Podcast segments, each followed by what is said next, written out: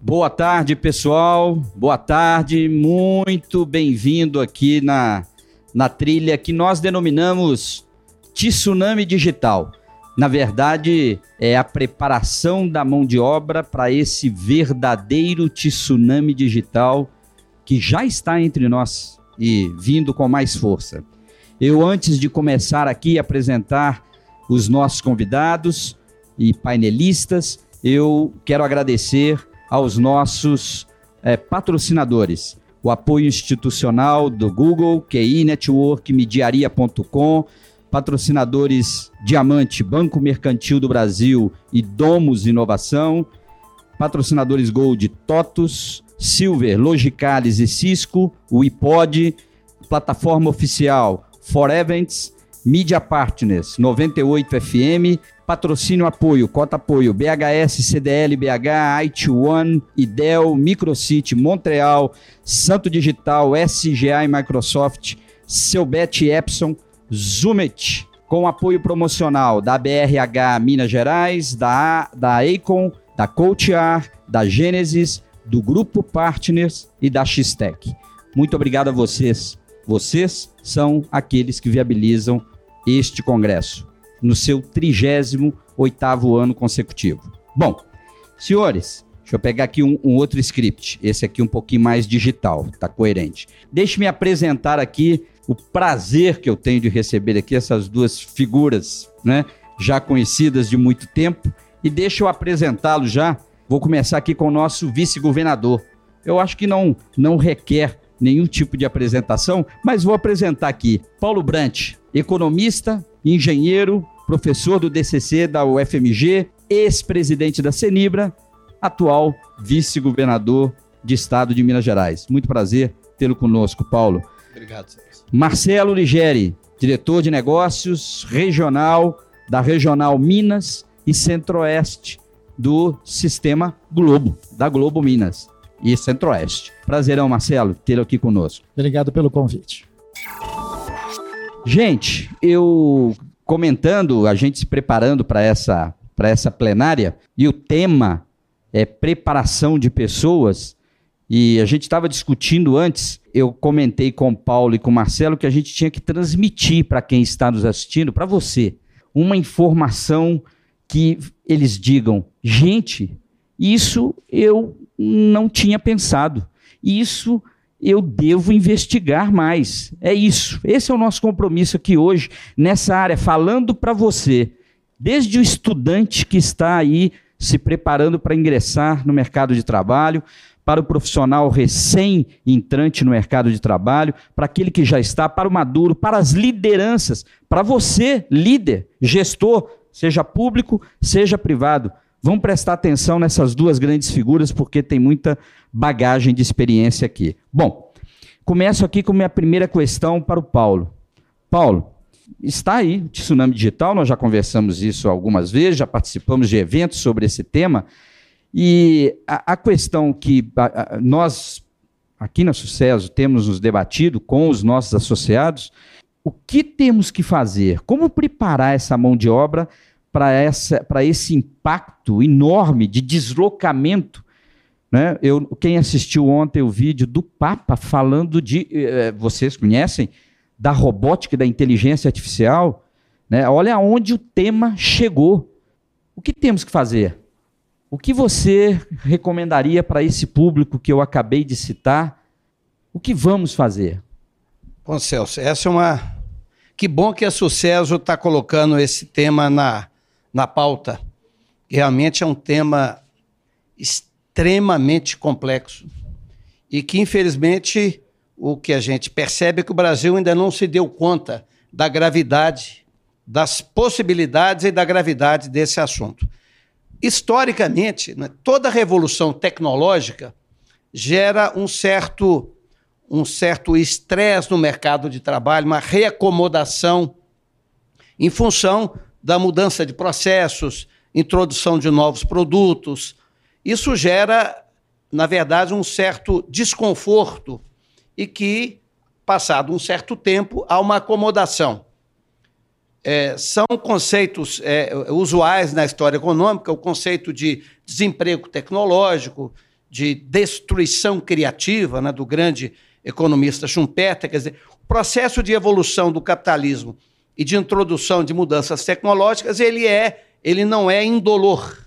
Ele traz algumas dores. O problema, não digo problema, o, o, o diferente é que essa revolução tecnológica, que alguém chama de, alguns chamam de quarta revolução industrial, o economista Eric Brijonsen, que é um economista que estuda muito a questão da tecnologia, ele prefere chamar de a segunda revolução das máquinas. Ele essa não é a quarta revolução, é só a segunda. Diz ele, todas as outras revoluções foram, na verdade, maneiras de automatizar e de melhorar o processo, potencializando a capacidade humana, é, substituindo a força física do homem pela máquina. Pela primeira vez, e por isso ele chama a segunda revolução, a nova, a nova idade das máquinas, as novas máquinas, os novos processos estão mexendo no pensamento, nas ideias, na concepção. Quer dizer, é uma revolução tecnológica diferente do ponto de vista do alcance, da profundidade, da amplitude, da rapidez. Então, é de fato uma coisa diferente, que a gente tem que lidar com ela. Eu sou um otimista e sou um adepto, adepto da evolução científica e tecnológica. Acho que ela é uma benção, não é uma maldição. Porém, nós temos que nos preparar. Enquanto sociedade, tem o governo tem o papel e nós, enquanto pessoas, estudantes, temos a nossa parcela de responsabilidade. É interessante que o último livro desse Eric Brijon, ele, ele, o, sub, o subtítulo é o seguinte: é, Harnessing our, our Digital Future. Quer dizer, como fazer com que este futuro digital traga muito mais bênçãos do que problemas. Esse é o desafio dos governos, da sociedade e das pessoas. Aí a gente pode trocar algumas ideias sobre o que, que eu acho que a gente deve começar a fazer. Perfeito, perfeito. É, é exatamente esse o ponto. Marcelo, a gente tem conversado muito sobre isso, não aqui na, no palco, na frente das câmeras, mas nos nossos escritórios. O papel da comunicação, o papel da mídia nisso tudo. Nós já conversamos muito isso, o papel do, da, da, do Sistema Globo, me lembro, na, na área rural, né? quando lá na década de 80 é, implantou o, o, Globo Rural, né? que continua até hoje, e me lembro quanto práticas, melhores práticas, técnicas, casos, compartilhamento de problemas comuns num país continental como o nosso, como é rico, como foi rico, como desenvolver o pequeno agricultor, médio agricultor, nessa. O, o papel, eh, para mim, um dos maiores exemplos, claro, com o meu interesse à época, e eu, eu, eu que, que tenho terra. Minha pergunta, para esse desafio na área digital, como você observa também o papel da mídia, da comunicação aberta para esse desafio que é humanitário, né? O Papa fala, é humanitário esse desafio. Compartilha com a gente, por favor, um pouco dessa tua visão. É um prazer. Acho que, antes de mais nada, é, eu vou trazer o testemunho de um usuário da tecnologia. Eu trabalho na área de negócios de um grande veículo de comunicação. Nesse sentido, quando a gente começa a olhar a nossa atuação atual, o que, que a gente está fazendo hoje, a gente começa a fazer reflexões e, e a gente entende que a revolução que a gente vem passando, ela atinge todas as áreas. Você falou do setor agrícola, todas as áreas. Por quê? Não faz muito tempo, aliás, faz pouco tempo, que os departamentos de tecnologia, os famosos as famosas TIs, que era o departamento que se pediu socorro, né? Meu computador não está funcionando, chama a TI. Era assim que a gente via a tecnologia atuando na área que não era diretamente envolvida a tecnologia. Um veículo de comunicação, ele tem na tecnologia a sua essência. Em que sentido?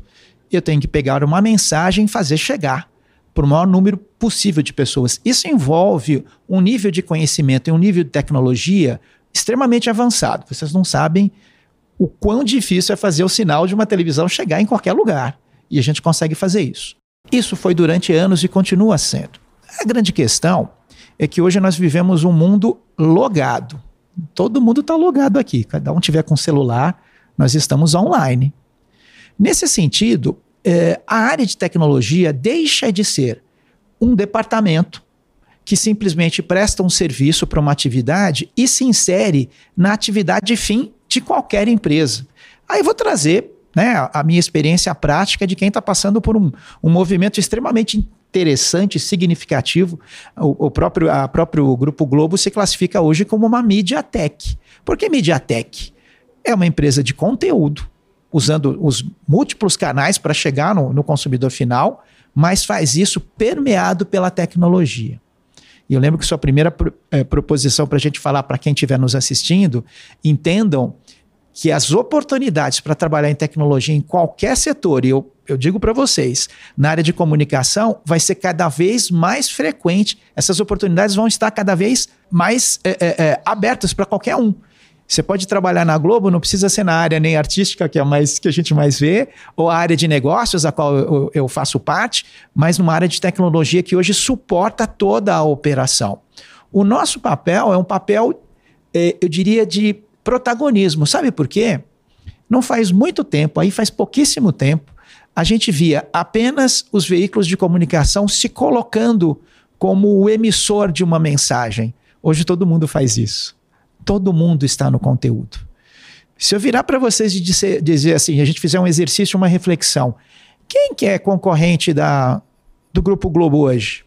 Eu não sei dizer todo mundo pode ser concorrente e ao mesmo tempo todo mundo pode cooperar com a nossa com a nossa atividade. Então, eu diria que este mundo novo do qual a tecnologia faz parte do negócio e não é simplesmente um departamento que dá suporte, cria um manancial de, de oportunidades profissional incrível. Hoje a gente passa uma mensagem, mas a gente tem condição de receber do consumidor, consumidor final também várias informações. Aí acho que a gente serve para refletir, a gente vem com Big Data, a gente vem com inteligência artificial, a gente vem com várias coisas e eu tenho vários exemplos para dar aqui. Perfeito, excelente, obrigado. Gente, eu esqueci de avisar, tem um botãozinho aí na tela de vocês aí que acho que é comunicação e tem aí perguntas. Então, é uma oportunidade. É, façam perguntas e depois a nossa equipe vai, obviamente não consegue passar todas, mas selecionar algumas e direcionadas aqui aos nossos dois panelistas. Gente, eu, eu queria trazer, voltar, Paulo, para você na questão do papel do poder público como, como orientador, né? como aquele que tem a responsabilidade da visão do todo, holística, sem os interesses né? Porque a gente, nas nossas empresas, a gente tende, né, cada setor vai se preocupar com a sua área. Claro, isso é normal com a minha empresa e com o setor da minha área, com a minha cadeia de valor. O governo é o, é o, é o que tem essa responsabilidade social e a gente, eu começo a colocar como responsabilidade social essa, essa agenda, né? compartilha conosco hoje. E, você, eu, eu, queria fazer aqui um depoimento, né? O, o, Paulo é uma das cabeças mais brilhantes que eu conheço, né? Não estou na sua presença. É sim. E, e eu, eu, eu, trabalhei muitos anos no grupo onde ele presidiu o grupo Senibra, que é um grupo espetacular, e o quanto você é admirado, né? Admirado pela liderança, mas admirado pela inteligência, pela capacidade analítica, pela capacidade de agregação e de visão holística. Eu queria explorar essa sua capacidade, então, me fala um pouco dessa essa visão. Que visão governo de Minas, que visão do poder público, independente do governo atual, questão até de Estado, além de governo, isso é uma agenda, não é de governo, isso é uma agenda de Estado.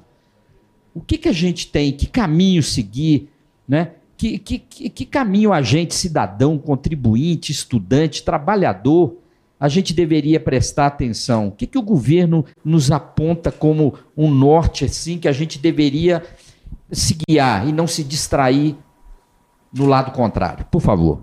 Eu acho que o governo tem duas, é, duas grandes agendas que ele tem que liderar, de certa forma.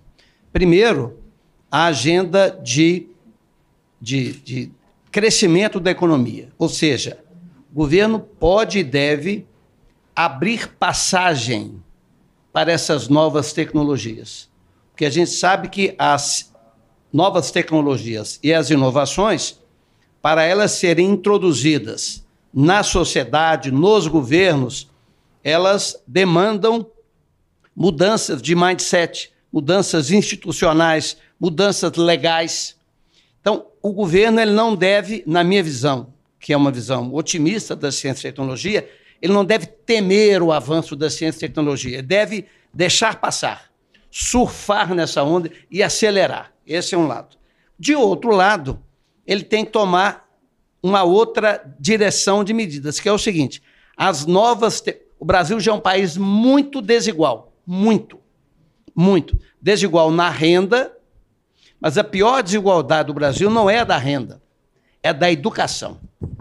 Infelizmente, no Brasil, o rico, o rico, ou quem tem classe média, quem pode pagar, tem uma educação de qualidade e a pessoa que não tem como pagar, e aí não é culpa da, dos professores, de jeito nenhum, é o sistema público de uma forma geral. Então, a desigualdade na educação é abissal.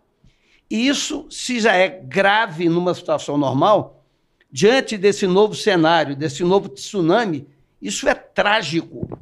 É trágico, porque as novas tecnologias elas têm uma tendência, têm um viés de aguçar a desigualdade, de premiar muito quem é muito bom e a tirar o espaço de quem não é tão bom, quem não tem qualificação e mesmo quem não é muito qualificado, a, a média qualificação.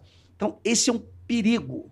As novas tecnologias elas têm um potencial de reduzir drasticamente a, a, algumas ocupações eu estava dando um exemplo ontem para você. A Ceniba, que é a empresa que eu fui presidente, ela não está em um setor de ponta tecnológico, é um setor de tecnologia madura.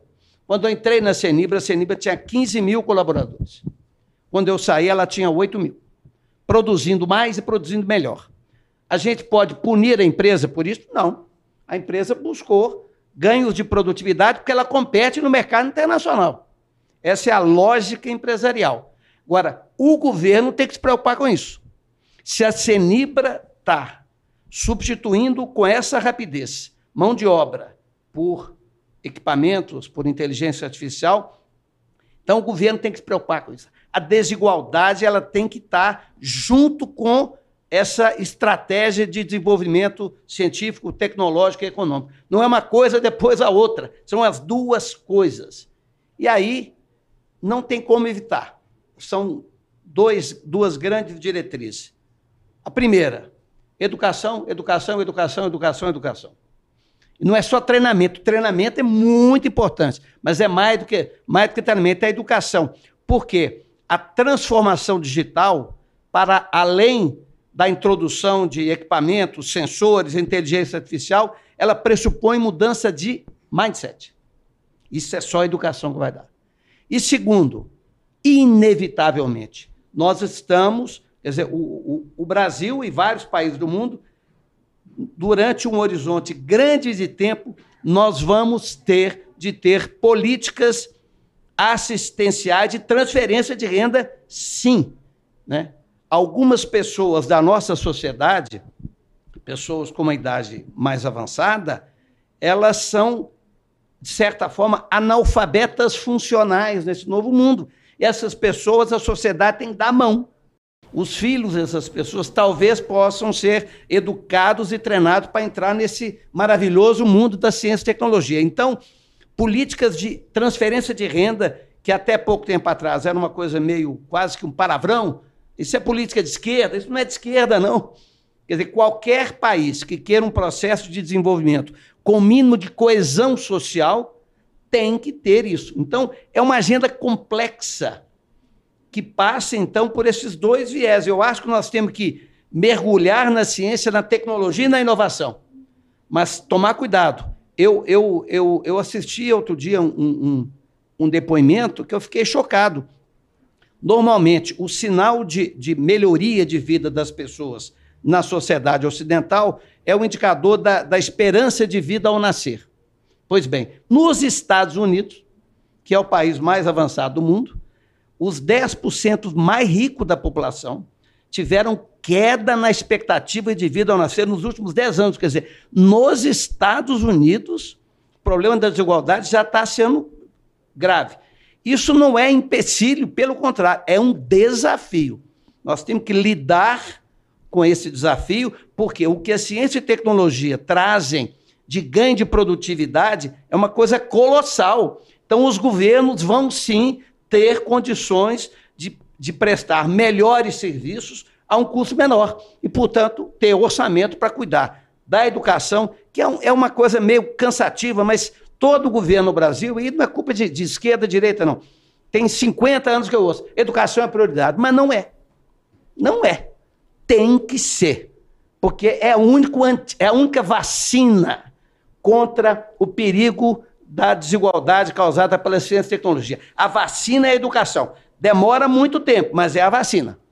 É isso aí, Paulo. Isso. Gente, eu, eu não cumpri um protocolo aqui, e estão me cobrando. É, a gente aqui está seguindo as regras sanitárias e as recomendadas para o distanciamento. Nós três estamos aqui mantendo o distanciamento adequado e somos os únicos aqui sem máscara. Toda a equipe que está aqui conosco está com máscara, estamos com a higienização adequada. Vale, vale destacar, eu não destaquei isso no início, desculpa aí a, ao protocolo. Marcelo, dando continuidade a isso que o Paulo abordou, né? É, e, e, eu volto ao tema, e daqui a pouco vou, vou voltar, insistir, o que nós temos que fazer? Eu aqui acho que não vou cometer inconfidência nenhuma, Marcelão. Nós não ensaiamos isso, desculpa. Mas a gente está discutindo, Sucesso e Marcelo estamos discutindo iniciativas nessa área, né? Não posso revelar nem ele, mas Sucesso, a gente tem que ir para o lado pragmático, gente. É, é, é o que o Paulo falou. Eu me lembro um dia encontrando um chinês num congresso, que é o maior congresso de engenharia de mobilidade, ocorre todos os anos em Barcelona, e eu, eu todos os anos, até o ano retrasado, fui, e um chinês veio almoçar comigo, sentou na minha frente e perguntou, ah, brasileira, me apresentei, acho que eu estava com um bottom do Brasil, e, e ele me perguntou assim, não a simplicidade, um engenheiro, depois, engenheiro, 30 anos de idade, metade da minha idade, me perguntou assim, Celso, né, lá na, no, no, inglês lá, Celso, é, qual que é o projeto do seu país para os próximos 50 anos? Eu me lembro que a única coisa que eu consegui fazer foi dar uma garfada, assim, colocar uma, dar uma colherada assim. e consumir tempo para mastigar, e fiquei mastigando bastante para tentar. Que pergunta! Que pergunta de um japonês, de um chinesinho ali, né, de um chinês ali, lá um, um jovem, pequenininho, no tamanho igual a mim, perguntando assim, que pergunta, né, de almoço. E aí nós estamos falando isso, Marcelo, é, contribui, por favor, com a gente, é, de novo, o papel da mídia, né, é, é, vamos caminhar com isso, vamos... Vamos falar a língua da turma. Paulo e Marcelo, você, o Paulo que me alertou outro dia, mas a gente tem que falar a língua desse povo. Não vai falar a sua língua, não, Celso. A língua que o Paulo também conhece de tecnologia, esse tecniquez que muitas vezes a nossa área fala. Tem que falar a língua do povo, a língua do cidadão. São 120 mil vagas na nossa área de, de, de não ocupadas. São, é uma projeção nos próximos quatro anos de mais 40 mil vagas por ano de não ocupação, que se somam 160 com 120, quase 300 mil vagas daqui a quatro anos. E, e, e não é para engenheiro de sistemas, analista sênior, não é? é? Não! Não é? Atividades básicas. Nós vamos ter que configurar os robôs. Nós vamos ter que dar manutenção aos robôs, do mesmo jeito que aconteceu na agro. Na agro, no passado, alguém fala, ah, essas, essas colheitadeiras automáticas virão, vão eliminar o trabalho no campo, vai ser uma fome terrível. É? Talvez um dos setores, me arrepio quando falo isso, porque é a mais pura verdade, né? uma das áreas que hoje carrega o Brasil nas costas com qualidade de vida no campo. Eu vi na minha terra gente que era semi-analfabeta operando painel das retroescravadoras em inglês e ensinando para o seu irmão, seu familiar ou outro profissional a operar isso. Trabalho no campo é o que não falta e souberam mover-se para esse mundo mecanizado. Minha questão para você é: onde a mídia, vamos mídia juntos, comunicação juntas, o que tem isso na pauta lá de vocês? Tá na agenda? Desculpa te apertar. Não é apertar, o tempo todo. É, o que foi dito aqui é que qualquer atuação, qualquer ramo, qualquer atividade, as competências são outras. Então, mesmo para operar esta máquina, que antigamente era relativamente simples e não precisava nem, de nenhum tipo de conhecimento mais sofisticado, hoje esse nível de, de sofisticação é alto, ou seja, tem que ter educação para ter a base, porque se você não tem a base, você não consegue criar essas competências. E as competências para qualquer atividade, qualquer uma. Nada do que a gente opera hoje não tem tecnologia por trás. Muitas vezes essa tecnologia facilita a utilização, mas cria uma complexidade na operação muito grande. Agora, deixa eu responder sua pergunta de uma forma muito direta. O papel principal, eu vou puxar para a área de comunicação, onde eu tenho mais intimidade, que é a área publicitária, a área, né? Ah, a função básica da comunicação publicitária é informar. Eu informo, eu motivo e eu convenço. Ok? Se você não informa, se você não sabe o que está acontecendo, você não tem consciência. Então, eu diria que essa revolução que já está acontecendo, ela tem uma característica que nem todo mundo está percebendo. Então, eu acho que a gente tem que criar mecanismos.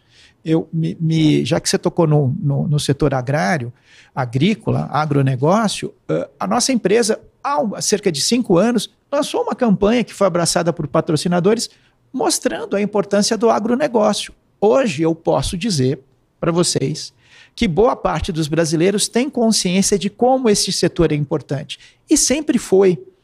Antigamente, quando a pessoa tinha um pequeno sítio, se ele estava numa festa, o que, que você faz? Eu trabalho num banco. Ele ficava até, de certa, de certa forma, tímido de dizer que tinha um sítio. Hoje ele vira, bate no peito e fala: Eu sou do agro. Isso tem um significado, tem uma, uma, uma mensagem muito forte. E não é só por conta da comunicação, ela cria consciência coletiva. Portanto, além de uma pauta, a gente precisa criar de uma maneira bastante. Quando eu digo agente, envolve todos os agentes, os veículos de comunicação, em qualquer um deles, em qualquer meio, uh, os agentes econômicos que estão envolvidos, os agentes governamentais, sem dúvida, de trazer esta con consciência da necessidade desta revolução, desse tsunami, como você bem coloca. Por que tsunami? Ele vai vir muito forte. Quem não tiver essas competências, se não tiver essa base, para poder se desenvolver nessas competências, vai ter essa situação que você comentou, que é lamentável. A gente tem um desemprego de um lado, vagas sobrando do outro, sem ter profissionais qualificados. E a gente pode dizer o seguinte: não tem porquê, porque provavelmente muita gente boa, muita gente, mais gente do que essas vagas disponíveis, não tem essa consciência de que existe essa necessidade. Quando eu digo, digo aqui que na Globo você pode trabalhar na área de tecnologia, eu nem sei te dizer o tamanho da tecnologia do Grupo Globo. Eu posso dizer que talvez seja a área que emprega mais, porque ela permeia toda a nossa atividade. O profissional tem que ter essa consciência na sua formação. Vou trabalhar como analista de dados, vou trabalhar em, em Big Data, vou trabalhar com inteligência artificial. Tudo isso é utilizável em qualquer segmento, gente, qualquer lugar. Então, acho que a gente precisa criar um trabalho, vou usar um termo que a gente usa muito na publicidade, publicidade, uma campanha mesmo de conscientização para mostrar o quão importante é e o que precisa ser feito para que essas vagas e essa área se desenvolva. Não vai se desenvolver sem capital humano. Ou a gente vai fazer o quê? A gente vai importar é, é, capacidade produtiva, profissionais de fora, quando a gente tem no nosso país tanta gente precisando de oportunidade, é uma escolha que a gente tem que fazer. Excelente. E aqui fica claro, né? Eu vou aproveitar o gancho do Marcelo. Né? Aqui temos um líder da comunicação para informar e temos um líder do setor público para formar, né? ou, ou orquestrar né? não que todo o processo de formação é governo público, mas e aqui, gente, de público, né? E nós não ensaiamos isso não, mas eu coloco sim a Sucesso, a Sucesso Nacional, a Sucesso Minas à disposição do governo. Aliás, você sabe, né? O governador Zema tem lá o nosso material desde o início do ano desse ano e ao Sistema Globo no Comunicação para as duas atividades. Nós temos aqui um grupo de especialistas que vai de líderes de tecnologia das maiores corporações nacionais e transnacionais até estudantes iniciantes. A gente tem uma gama de cobertura de todas as áreas da atividade econômica. A gente tem craques aqui na, na Sucesso que é, extremamente condecorados, atletas, medalhistas condecorados na sua área de atuação. Eu queria colocar à disposição do governo e da mídia esse recurso, esse arsenal para enfrentar esses desafios que vocês também estão abordando. Eu aqui, eu, obviamente que já tinha esse documento e a gente já tem um projeto, mas só formalizando isso aqui. Paulo, a gente é, está caminhando aqui para o fim, tem algumas questões, eu não quero usar muito o tempo, mas comenta um pouquinho para a gente com relação agora às lideranças. Você, você líder empresarial, líder industrial durante muitos anos, depois da Senibra, na própria FIENG, nos encontramos lá também, e, e, e, hoje eu sei que você tem agendas essa responsabilidade. As nossas lideranças, para quem a gente fala muito, né? O grande parte do público que está nos ouvindo agora são líderes, líderes organizacionais da área de talentos, da área não só de tecnologia, de várias áreas. Que, que a liderança nossa precisa ser despertada? Já não estou mais falando da mão de obra operacional, daquele que tem que ser formado, informado. Liderança, o que está faltando? O que, que, que, que precisa motivar mais na nossa liderança? Paulo, você que convive nesse meio e muito. Eu acho que a gente cada vez mais está assistindo a falência daquele velho modelo de liderança do manda quem pode, obedece quem tem juízo, comando e controle. Quer dizer, cada vez mais pela sofisticação dos processos e pela porque essa mudança tecnológica ela é diferente também pelo seguinte, além de entrar dentro das empresas, mudar os processos de produção, mudar os produtos, mudar os equipamentos, muda a sociedade. A sociedade brasileira, por exemplo, ela é extremamente conectada. Quase todo mundo tem o seu iPhone, o seu, o seu smartphone. Então, até porque a sociedade hoje é hiperinformada e os processos são mais complexos, a liderança tem que ser uma liderança mais leve, mais flexível, mais inspiradora, mais inspiradora e empoderar cada vez mais as pessoas da sua organização. Eu, eu, me lembro muito bem quando eu, quando eu comecei a estudar essa parte de gestão, eu ganhei um pequeno livro de, que é, era uma bíblia na época do Peter Drucker, chamado O Gerente Eficaz. E ele faz uma diferença lá que eu acho que ainda hoje vale, que ele fala o seguinte, ele diz lá, qual a diferença entre o chefe e o líder? Ele fala, o chefe é a pessoa que os subordinados obedecem quando ele está presente. E o líder é, é, a, é, a, é, o, é, a, é a pessoa que os subordinados obedecem quando ele está ausente. Porque ele inspira, ele cria um contexto. No fundo, a gente tem que criar contextos, ambientes, para que as pessoas, para que a, a, criatividade, a capacidade criativa, inovativa. O brasileiro é muito criativo. Tem um dado que é muito interessante, eu estava conversando outro dia com o Filosa da Fiat, e com a Fiat acontece a mesma coisa. A Senibra, é, é a, a, propriedade do capital da Senibra é japonesa. E o grupo japonês que detém a Senibra tem 200 empresas, 200 plantas no mundo inteiro, na China, na Europa, nos Estados Unidos. E eles têm um critério de avaliação da, da produtividade da mão de obra de cada país. Tem lá uns, uns ajustes e eles comparam. A Senibra, invariavelmente, é a empresa do grupo mais produtiva do mundo. E o filósofo diz que lá na Fiat é a mesma coisa. Quer dizer, o brasileiro, e aí é por miscigenação, um conjunto de coisas culturais, ele tem uma grande facilidade para improvisar, para inovar, ele é flexível, ele é inovador, quer dizer, ele só precisa de uma base de conhecimento. Isso é que, então, é um pecado a gente deixar esses milhões e milhões de brasileiros sem essa base. Se der essa base para eles, sai de baixo. Deixa que eles vão fazer. Então, eu acho que a liderança é isso, é criar um ambiente, um contexto onde as pessoas sintam motivadas, né? É, é, o, o, o, nosso tche, o, o, o, acionista controlador lá da Senibra, ele, ele dizia uma coisa que era que ele acreditava que era uma coisa que a gente aplicava lá, que ele dizia o seguinte: quando você assina um contrato de trabalho com um colaborador, você pode, digamos assim, obrigá-lo a cumprir certos requisitos, uma jornada de trabalho, desempenhar tais funções, mas tem uma coisa, ele é que vai decidir se ele vai fazer ou não. Trabalhar com vontade ou sem vontade. Isso faz toda a diferença. Ele pode ser um ótimo funcionário, cumprir todas as obrigações, mas ele trabalha sem vontade. A produtividade dele, nesse novo mundo, né, vai ser muito baixa. Então, no fundo, é isso: fazer com que os colaboradores, os, os funcionários, sintam prazer em trabalhar. Porque o trabalho não tem que ser um fardo, não. O trabalho tem que ser uma coisa gostosa de fazer. Então, acho que esse é o grande desafio da liderança contemporânea. Perfeito, perfeito, Paulo, como sempre. Marcelão, é, nós estamos chegando ao fim aqui da. Antes de eu abrir, não, não ao fim do painel, mas eu, eu, eu queria sim abrir as perguntas. Tem várias, vou ter que selecionar, não tem jeito, né? É, pode parar de mandar. É, não tem mais jeito.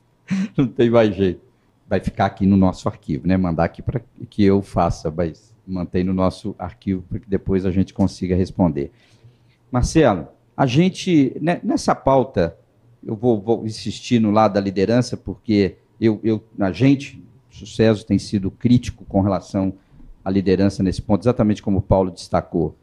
A cabeça do líder tem que, que mudar, né? tem, que, tem que começar a mudar para esse mundo. O líder ainda tem é, tem essa pe pesquisa revela que nossa satisfação e motivação para o trabalho, 80% desse ingrediente, desse indicador, está relacionado à gerência imediata. 80%. Olha, olha, olha o poder de influência do meu gestor imediato. Né? Isso, é, isso, isso identifica isso que o Paulo acabou de falar, qualidade de vida, produtividade, efetividade, o querer, faço com vontade, usando a abordagem do Paulo. Marcelo, a, a, lá na, no, no, Sistema Globo, a gente olha que a gente é tele, telespectador, né? a gente é o aqui da audiência. É, e muitas vezes a gente percebe lá, né, quando a, você vê os depoimentos de atores, de personagens, eu de vez em quando olho lá e falo assim, poxa, esse pessoal é um, esses caras vestem a camisa, defendem tal.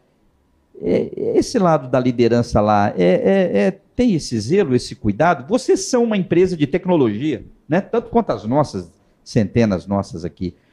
É, compartilha conosco essa parte de liderança lá. Isso é uma prática, isso é um, isso está na agenda, isso é proposital, isso é sem querer, isso é porque é o setor de, de, de comunicação, é assim mesmo? É, tal, compartilha com a gente nessa linha das lideranças, favor. Principalmente, queria focar no papel da liderança em todos os níveis, por favor.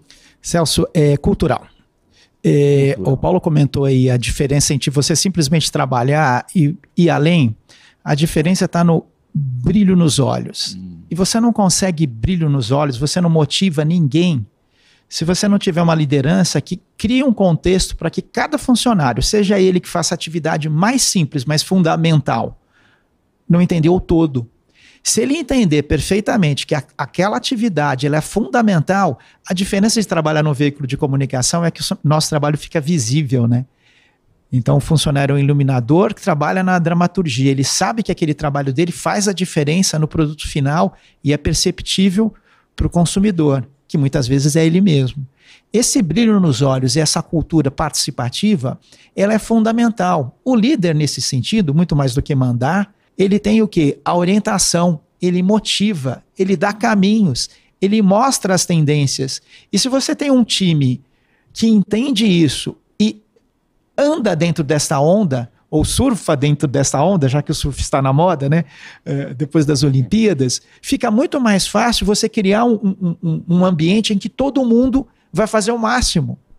Porque o que acontece? Essa mobilização, essa, esse envolvimento só existe se você tiver um perfeito entendimento daquilo que você está fazendo. Se você simplesmente estiver apertando um parafuso sem entender para que, que serve aquilo, como é que você vai pedir para o funcionário eh, ter esse envolvimento? Não tem liderança que resolva isso também. Quando, por outro lado, você cria uma situação no qual todo mundo entende perfeitamente o que está fazendo, até a estratégia da empresa. Hoje, a nossa estratégia é dita para cada um dos, dos funcionários, todo mundo sabe. Nós somos a Globo de todo mundo, nós somos a Globo de cada um, e a gente tem que ser parceiro do mercado publicitário. É isso. Qualquer funcionário que entra hoje na empresa conhece a nossa estratégia. Aí ele pensa: como é que o meu trabalho vai estar inserido nisso? No próprio primeiro dia de trabalho ele vai entender como que ele vai contribuir desta forma. Trazendo para um lado mais genérico, né? É, é um trabalho que é visível, né? Quando você faz algo industrial, B2B, tudo que é feito no veículo de comunicação chega no consumidor final, aliás, chega na casa dele. A gente cria relações pessoais. É muito comum, nosso pessoal de vídeo, quando anda, as pessoas falam com eles como se já o conhecessem há muito tempo e eles têm essa sensibilidade. Você está na minha casa todo dia.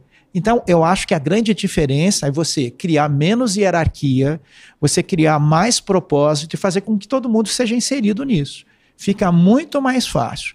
Respondendo sua pergunta, é cultural, tem a ver com a maneira com que a empresa atua e tem a ver, certamente, com a nossa área de atuação. Mas você podia fazer de um outro jeito completamente diferente e eu posso te garantir que o resultado seria completamente diferente. Me permita dizer aqui, desde os anos 70, as nossas produções é, é, de dramaturgia, muito antes do Brasil se abrir para o mundo, é, eu lembro quando o presidente Fernando Henrique foi para a China, junto com ele foi a Lucélia Santos, que era atriz de Escravizaura, que era uma verdadeira celebridade na China. Olha isso. A gente está falando ali de anos 90. Então você só ganha essa, essa relevância mundial se você pensa em fazer o melhor. Aí sim você entra numa competição é, internacional. E aí seu produto invade o mundo no melhor dos sentidos. Perfeito, Marcelo. Gente, eu, eu vou fazer aqui pergunta agora. É, aqui uma pergunta para o Paulo. Governo de Minas tem sido reconhecido por, por receber uma grande quantidade de investimentos recentemente. O que está na mira desses novos investidores e o que os tem atraído para o nosso estado? É... De fato, o, o, os números, os números são excepcionais. O, nós recebemos nos últimos dois anos e meio a carteira do INDE, que é a agência que atrai investimento, 120 bilhões de reais. É, é muito diversificada essa carteira. Tem ainda uma parte grande no, no nosso setor metal mecânico, que a gente, obviamente, que a gente quer diversificar, mas Minas Gerais, ainda por muito tempo, ainda vai ter uma mineração muito forte, uma metalurgia, uma siderurgia muito forte. A gente não tem que ter vergonha, não, isso é ótimo. Mas tem uma diversificação grande, né, grande na área industrial, na área de serviços.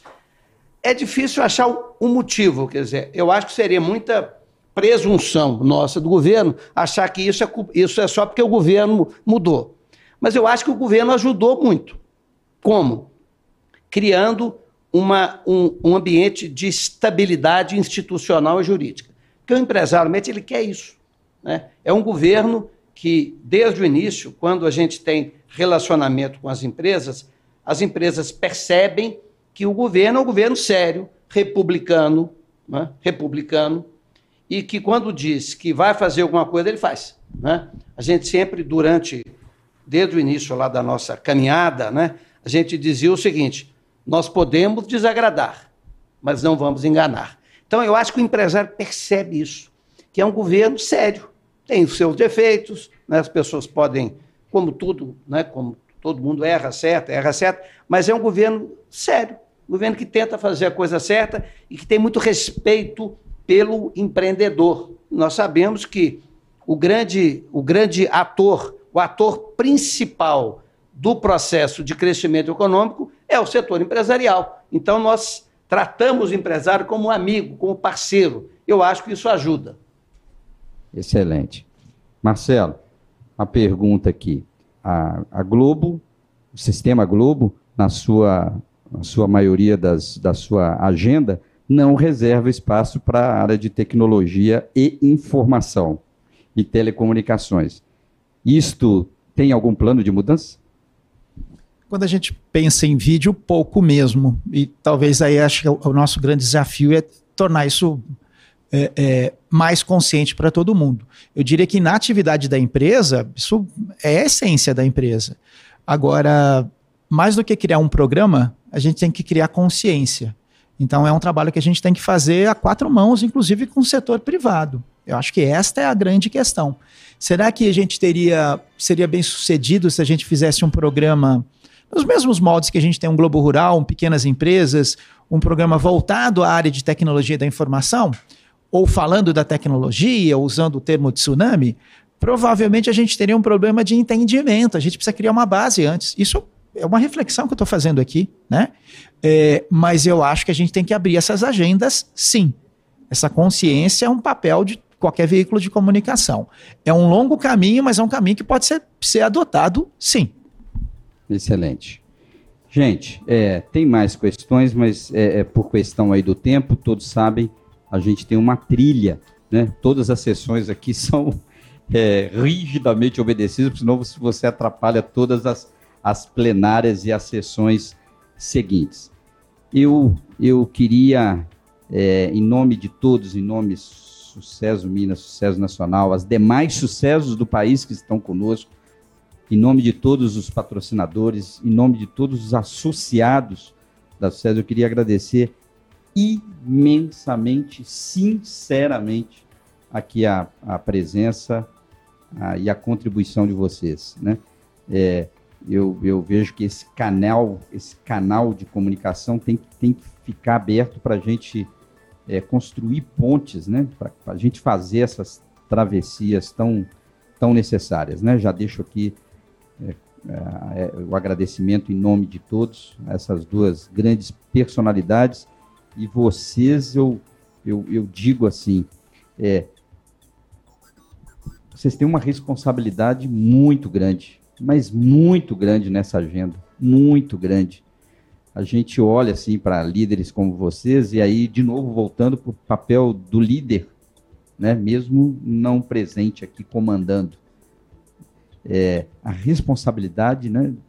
Do governo, do Estado, né? O governo enquanto situação representando aí o Estado e da comunicação, né? E a gente como entidade, associação tem muito conhecimento, muita bagagem, muita prática, muita experiência para dizer, não vai por ali, vai por aqui, né? Não vamos, não vamos errar, olha os países, olha os casos. De novo, nos colocando à disposição para a construção dessas pontes, agradecendo muito a vocês, agradecendo muito a você que está nos assistindo e, e chamo vocês para continuar nessa trilha, porque vem gente aí que contribui nessa trilha do tsunami digital, né? Vem aí Sucesso, vem a CESPRO, vem Sebrae, vem aí entidades e profissionais que é, têm nessa pauta também essa responsabilidade de preparar a nossa mão de obra para esse tsunami que já invadiu algumas das nossas praias, mas que ainda a gente ainda nem sabe das consequências que pode nos gerar. E sempre olhando aí, como Paulo diz, não como problema e vai liquidar e morte, olhando como desafio, como riscos e a outra face, oportunidades. Muito obrigado a você. Seguimos no nosso congresso. Obrigado.